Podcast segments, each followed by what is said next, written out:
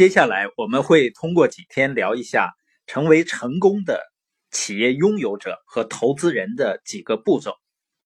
第一步呢，就是建立自己有系统支持的生意，并且立刻开始行动。清奇认为呢，在生活中很多的建议是无知的，比如说上学考高分，这样你就能够找到一份安定、有保障并且薪水高、福利好的工作。还比如，你努力工作才能买到梦寐以求的房子，毕竟呢，你的住房是一项资产，而且应该是你最重要的投资。还有的建议是呢，现在购买，以后支付，或者是呢，低首付，每月轻松支付。还有呢，快来储蓄吧。盲目听从这些建议的人会成为什么呢？雇员。雇员呢，就是通过努力工作，使老板或者企业主变得更富有。当然了，老板和企业主变富那是应该的，因为他们承担着风险，他们在关注自己的事业。盲目听从这些建议的人呢，还会变成消费者。消费者呢，就是使其他的企业变富的人。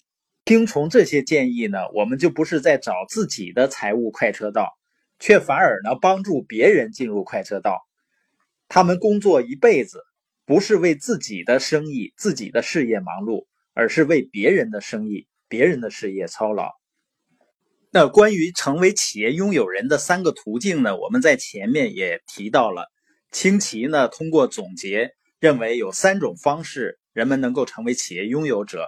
第一个呢，自创一个企业系统；第二个呢，购买特许加盟；第三个呢，参与网络营销。不管您通过哪种方式。试图进入到右象限，最重要的一点是什么呢？就是立刻去做。你周围有没有这样的人啊？整天胸怀大志，晚上想想千条路，早上起来走原路。他们要不就认为自己所谓的条件不够，要么呢，就是认为自己没有机会。但是当真正的机会来的时候，他们又会找很多的借口。有的事情呢，他们认为自己做不了；有的事情呢，他们还不愿意去做。实际上，你看看那些真正成功的人，他们不是所谓的条件具备了才去行动，然后获得成功的，他们一定是有勇气的人。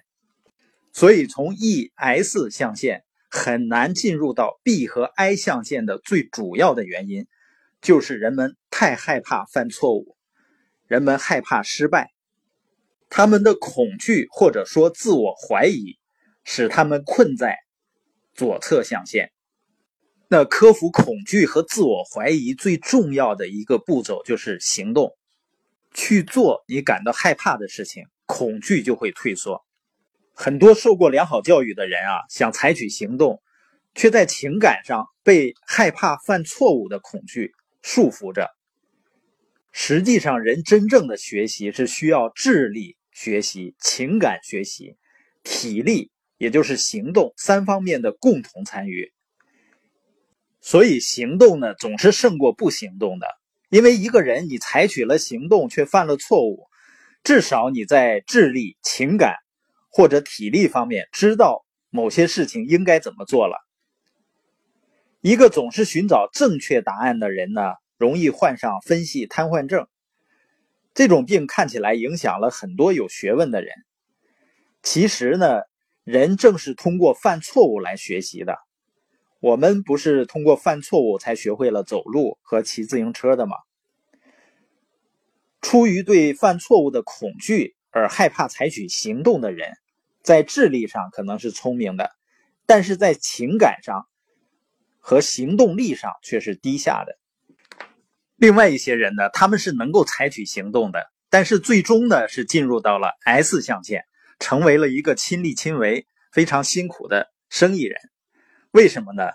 因为他们考虑问题缺乏远见，他们总想不顾一切的寻找短期回报，就是想在最短的时间、最容易的赚到很多的钱。而几年前呢，有一个机构曾经针对。一些富人和穷人做过一项研究，这项研究呢就想查明那些出身贫寒的人他的哪些特质让他最终变得富有的？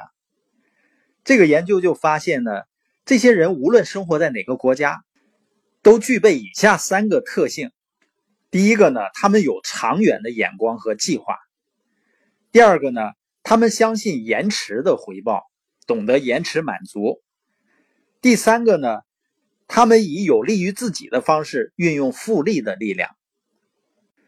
这个研究发现呢，这些人能够为长远的将来思考和打算，并且呢，知道自己能够通过坚持一个梦想或愿景，最终获得财务成功。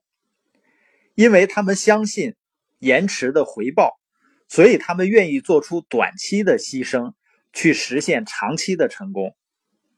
爱因斯坦呢，就对复利认为是人类的最伟大的发明之一。实际上，复利的力量不仅表现在金钱的复利上，在生活中呢，如果你每天进步一点，每天进步一小步。多年以后都会复利化。这项研究呢，还发现了导致人们从富变穷的因素。因为有很多富裕的家族呢，仅仅三代之后就耗尽了大部分家产。毫无悬念的呢，是这些人拥有以下三个特征：第一个呢，他们目光短浅；第二个呢，他们渴望即时回报；第三呢，他们滥用复利的力量。实际上呢，我们的播音对一些固守快速致富哲学的人呢，他们会感到失望，因为我们更多的讲是关于你必须要成为谁，然后才能去做，才能够拥有你想拥有的东西。但是很多人呢，只想得到解决长期问题的短期答案，他们只想知道我怎样做才能更快的赚到钱。对于这样的人呢，我只能祝福他们好运了，因为运气才是他们最需要的。